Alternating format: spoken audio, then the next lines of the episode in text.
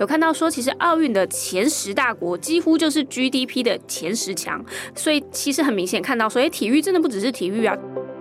像他们运动员的整个管理，还有包括运动员的食衣住行，它其实都受到非常大严格的管制，管制，因为它代表着国家品牌。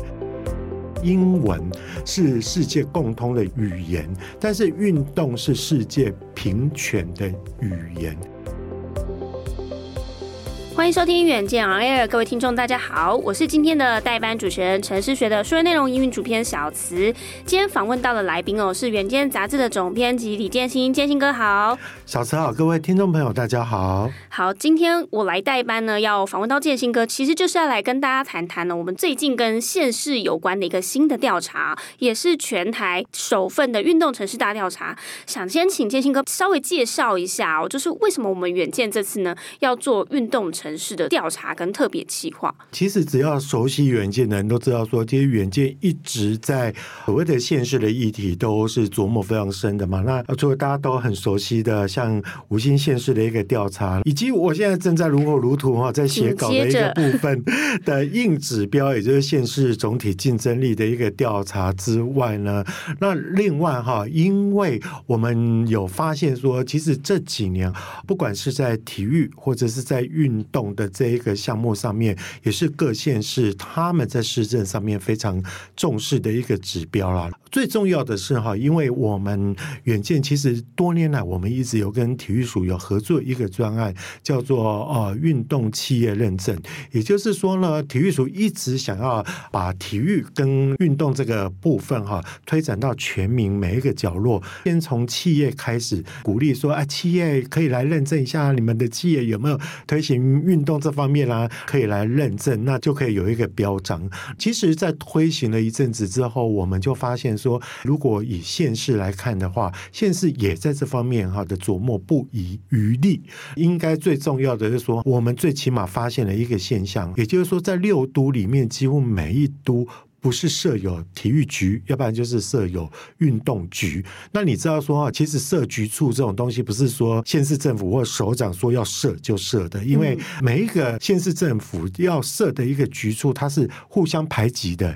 一定有它一个局处的额度。那如果我新增了一个局，代表有某一个局可能就要被消灭掉，所以预算分配的问题。是是是是。那而且哈，你被上位到局上面去的话，你就可以知道，就是说代表着。这个地方政府哈，他特别特别的把这个当成一回事。据我们所知啊，以前的所谓的运动局或体育局哈，都是架构在所谓的教育局下面，或者是教育处的下面哈的某一个科。那现在哇，那你你跟教育局跟教育处哈，大概是一个平行的地位，你就可以知道说，其实县市在这方面重视程度有多么深了。所以我们这次会做这样的一个题目，也是想要知道说，各个县市在飞行体育以及各县市的运动力跟体育力到底表现的怎么样？我们常听到所谓运动力就是国力哦，听起来很像是一个老生常谈啊。可是到底要怎么去证明说运动力就是国力？我们自己以民众的角度来说，就是每当国家去参加大型赛事，我们有一个很厉害的运动明星，比如说戴资颖啊，在国际舞台上面夺牌为台湾争光，我们是全民会沸腾啊。但这样的一个全民沸腾，我们如何去把它延伸到说，其实确实这对整个国家的整体发展啊是有极大的帮助的。然后，因为我们这次其实有去调蛮多数据资料，有看到说，其实奥运的前十大国几乎就是 GDP 的前十强，所以其实很明显看到，所以体育真的不只是体育啊，对于我们国家来说还有哪些意义？哦，我觉得小慈刚刚点出一个非常重要的一句话哈，就是体育是国力哈。这句话好像听起来已经是老生常谈了。那可是哈，就是说这次因为这篇文章是我写的，所以今天小慈才会来代班，我才会化身为就是哈来宾来谈这个议题。我发现真的很有趣哈，这句话真的不是空穴来风，而是说哈啊，我们发现 GDP，也就是说在经济表现或者说在国家整体竞争力表现比较强的一个国家，真的就会在体育力上面哈，也就是说在世界的赛事上面，它真的会表现的比较好的状况哈。那我觉得运动是国力，我大概可以分为几个视角来看。首先，我们从运动员的一个视角，我们发现？刚才其实小池也有提到，当那整个运动员哈在国际的赛事得牌之后哈，得到金牌，尤其是金牌哦，你会觉得说每次颁奖典礼就是三个金牌、银牌跟铜牌我一起站上去，那那金牌一定站在最上面。这时候国旗缓缓或者是会旗缓缓升上去的时候，奏着你们你们国家的一个国歌的时候，对，哇，这个真的是很荣耀、很了不起。你要想想看，你到底要用多少个广告费，用多少的资源，你才有办法去塑造这样的一个场合？很难嘛，尤其这种国际赛事，像奥运这种，哇，那个全球的转播又是又是几乎全球的曝光，对，它几乎是几亿人口都可以看得到的。嗯、觉得最起码哈，从运动员的一个视角来看，他只要一得牌的话，其实对国家的品牌就是一个非常加分。好，在第二个部分呢，就是说啊、呃，为什么运运动员得牌？那代表就是说啊，你就几个明星很厉害，可是哈，说实在，其实运动员。要得牌啊，很重要的就是说，他其实其实后面的操作是非常非常非常重要的，你知道吗？早期的运动比赛或体育赛事，还真的可能他比较靠体力，比较靠劳力。所以你有没有发现说，早期哎，所谓的西方国家一定是拍黑人，因为黑人一定啊体力就是比较强势，田径上面就是很优势。对对对，那像我们的话，像东方国家，我们一定是拍原住民，那原住民就真的是比较。厉害，可是这几年哈有一点变化，就是说，其实运动它是一个非常非常精准的人体科学。像他们运动员的整个管理，还有包括运动员的食衣住行，它其实都受到非常大严格的管制，管制，因为它代表着国家品牌。我们常常都会听到，就是说，我也以前也访问过艺人，你知道，艺人都会说，其实我们是商品，所以我们的一言一行，我们任何的东西，我们都是要为群众负责的，知道就是说啊，为什么像例如说像之前王力宏不是出现了跟他老婆李静蕾的事情，大家都会觉得说，为什么这个事情会闹得这么大啊？为什么公司要跟他解约？因为你有没有想过说，像王力宏他其实是因为公众的喜爱，所以说大家因为他的这个形象，所以说大家要就去买他的唱片，而让他赚到营业额。一旦他的生活出现了瑕疵的时候，就代表这个商品有瑕疵。就跟我们很喜欢吃的一个食品，后来发现说它有防腐剂、有添加剂的一个感觉。好，那运动员同样的，所以他每个细节都是要受到精算的。这个又跟国力有什么关系？所以一个杰出的运动员的养成，代表这个国家的科技，还有包括他的医学、医疗，包括各个方面，还有他的整个对人才的一个管理，他是已经进阶到一个地步了。它其实是一整套的产业链，是的，而且都要发展的很好，才有办法去帮运动员让他们得到最大的发挥。所以其实这次我们有一个四大视角去解析，就是哎，为什么运动力是国力？然后其实有个很重要的部分就是人才的培育嘛，就是像刚刚杰信哥提到，它是其实是一整个产业链的，然后其实也是代表我们国家的门面。其实另外还有一件事就是政府方面呢、啊，其实很容易很积极的很想要去争取各大赛事的主办权。可是这又为什么每年其实我们都会看到说，哎，哪个国家又争取了奥运啊？世界杯啊，那其实以台湾来说，我们台北双北是有争取到那个青壮会嘛？青壮，对对对对对对。再回到之前，二零一七年也有争取世大运，然后都是如火如荼、风风火火。为什么各个城市、各个国家都会很积极的想要争取这个主办权呢？其实哈，我们刚刚在讲到说，运动员本身代表一个国家的国力，还有他他不管是在人才、科学这上面的表现。但是如果我们把他视角放在政府单位来讲的话，我我们都知道说，其实为什么这么多多国家在八年前就要开始去争取八年后的一个奥运？因为他要筹备时间是非常长的。那你看到你争取到一一个赛事的话，它是很多的一个国家一起去比案子。然后去比行销力，以及去造势。你能够确评中选的国家，我们先不要管说有没有舞弊啦，哈、嗯。能够确评中选的国家，代表就是说他在行销宣传上面的功力一定是非常了不得的，有一定的。对，而且小池你知道吗？其实哈，真正等到他他已经被选上了之后，因为每一个运动的赛事，它背后都有一个协会，或者是说会有一个组织，其实他都会来考核的，也就是来考核说，哎，你们的场地已经。经准备的怎么样啦？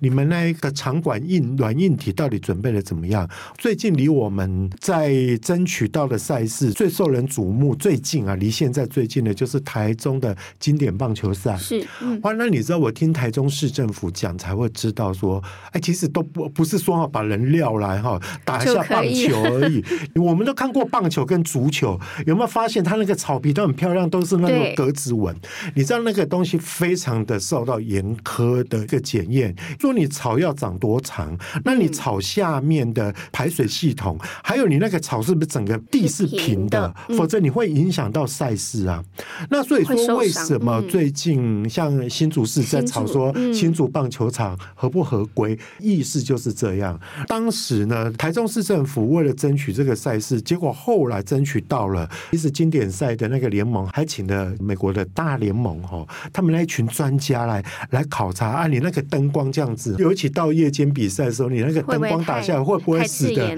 太太刺眼啊！只是说哈，这太亮也不行哦，因为太亮你在转播的时候，球飞过去，你万一有几秒钟没看见你，你这个就会失准了。就是说，不管是在场地，还有另外你知道很重要，这么多人来看赛事，附近的交通运输以及治安跟人流控管等等。那个很重要，小思，你记不记得在二零一七年的时候，世大运刚好那时候碰到了反年改，对，好，那时候不是反年改团体，就是阻止那那些那个选手进场，选手嘛，就是各国的选手进场，他阻止各国的选手进场，就那时候为什么其实是一件非常不应该的事情，抗议归抗议，可是你有没有想想看，这些来自于世界各地的选手都是国宝，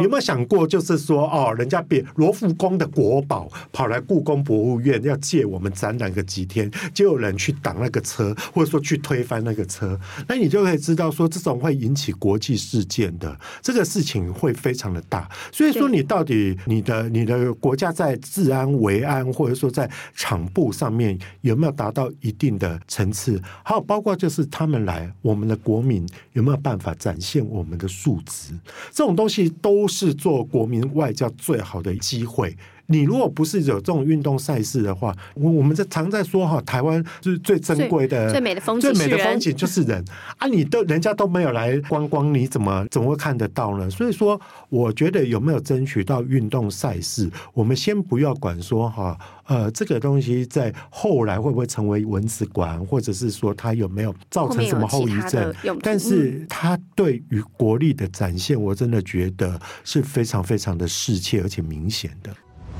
我们即将推出 ESG 远见共好圈新单元喽！九月二十五日开始，每两周的星期一，远见将邀请 ESG 典范企业 USR 亮点大学来分享他们如何解决永续转型过程中的疑难杂症，一定要锁定收听哦！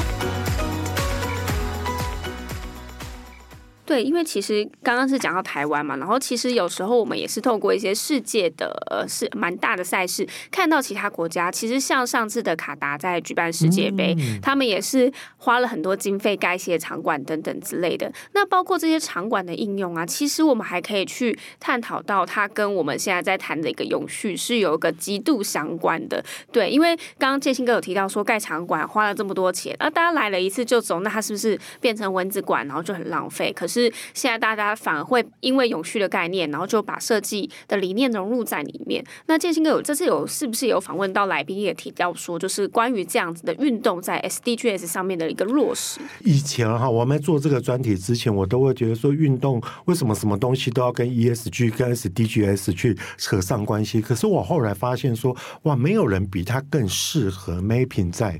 SDGs 跟 ESG 上面呢，应该是说我们回归到说，早期会有奥林匹克运动会情况，其实是为了倡议世界和平，因为那时候欧洲的整个那个战事非常的多，所以说第一届奥林匹克运动会是放在那个希腊，但是后来呢，希腊政府本来是预计说啊，那每年哈这成为一个传统，都在我们希腊举行，可是哈那个奥委会就决定说不，因为这个是。属于世界的资资产，应该是大家轮流办，而不是专属在在希腊里面。所以这个这个是第一个体现了，就是说哈，是一个世界和平而且世界平权的概念啊。我这次访问到有一个老师哈，那四大运动运动系的那个老师，他刚好跟我也同名同姓，所以叫李健兴呢都有点了不起哈。对，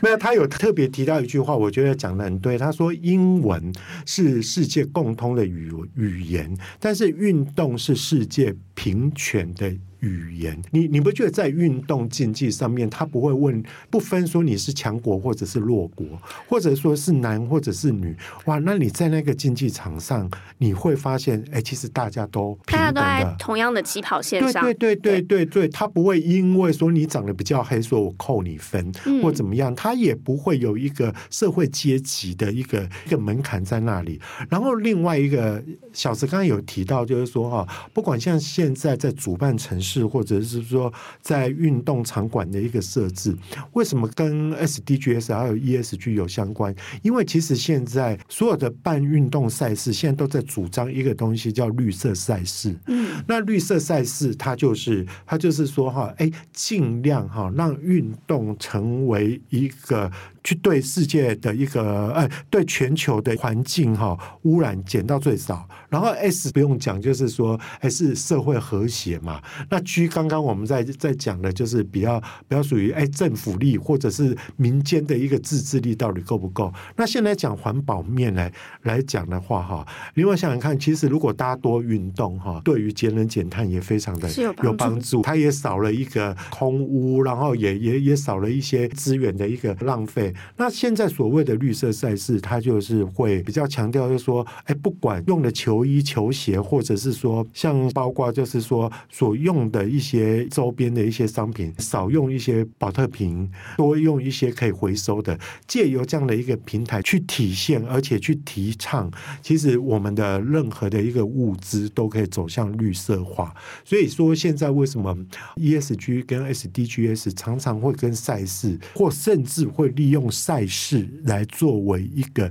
ESG 的宣传的平台，就是这样。因为我们刚刚有提到，其实蛮多面向是可能有选手啦，或者是有国家要争取赛事的主办权。其实还有两个比较更深入的面向哦，就是呃，建兴哥这次也有特别写到，就是其实它带动了整个产业，甚至是有很多产业，因为我们国家或县市它积极发展运动产业，然后就是可以上市上柜等等之类，甚至对于医学有极大的帮助。这个其实其实应。应该是，一般民众觉得，哎，不会直接想到的关系，可是它却带来很大的注意。其实运动哈，不只是拿来做比赛，它其实也是全民健康非常重要的的项目嘛。你会想想看，其实现在以台湾来讲的话，越来越老化了。我们在二零二五年就要即将进入了一个超高龄的一个社会。可是运动呢，它其实事实上它真的可以减少大家的那个疾病的一个发生率，甚至可以延长大家的一个寿命，而且是。健康老人健康的活着一个状态哈，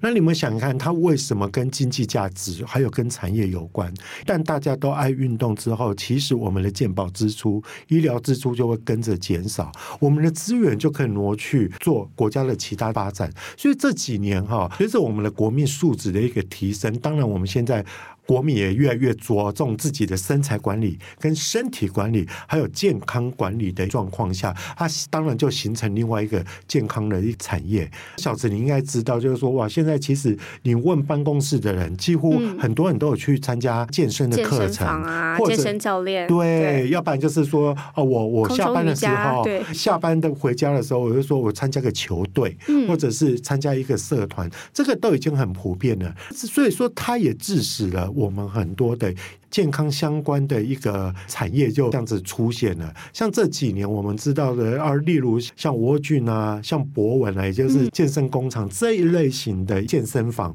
它在上市柜市场上面，它是表现的非常亮眼。而我们其实也因为台湾的运动风气越来越盛哈，使得就是说，其实现在台湾政府已经预测到，就是说下一个兆元产业还蛮可能就是运动产业。对，那最最重要的是说，运动产业哈，它不是就是说啊卖器材啦，例如说啊我我开体育用品社啦，或者是说我健身房啦、俱乐部就这样子而已。它其实包罗万象，包括刚刚小石讲的，哎，健康医疗业、健康科技产业。那健康科技并不是说只有 focus 在我对于运动员的那些精算的部分，其实健康科技或者是运动科技来讲的话，它可以扩及到的领域非常广，像仪器。然后还有像有一些辅具上面，它有一些利用科技使得我们的运动，我我们要训练我们的我们人体的一个部分变得更精准。然后另外你要想看，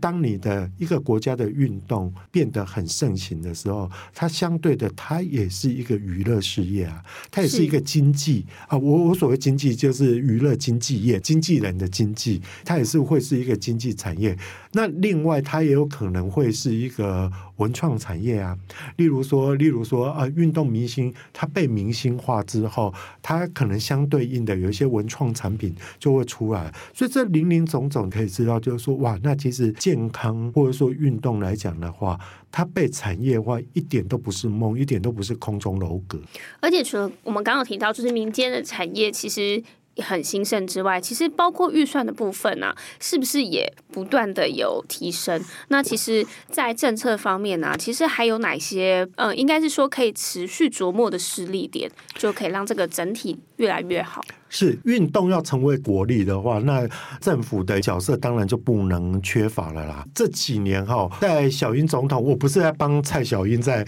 在在做宣传，可是最起码我们可以看到这几年的成效还不错。你不觉得这几年我们台湾在运动赛事上面？忽然变得很厉害，以前我们都容我说的比较直白一点，以前都鸟鸟的嘛，就是偶尔有一个我们就举国欢腾了，就觉得不得了了。而且以前得个铜牌，我们就觉得说啊，很厉害了，厉害了。可是我们现在哈几个奥运啊、四大运啊，我们夺金，我们都不会觉得觉还是很开心，但是不会觉得算几个金牌了。对，不会是天方夜谭。像小池讲的，现在是要看我们拿到了几枚嘛。那以以今年那个二。二零二三的成都市大运，其实它它正确名称叫二零二一的成都市大运，那只是因为疫情，所以延了两年。这个四大运它的一个状况呢，哎，其实我们就拿到了十面金牌，哎，哎，拜托，以前拿到了两面，我们就觉得很不得了了。所以说，这个代表我们在整个体育政策上面，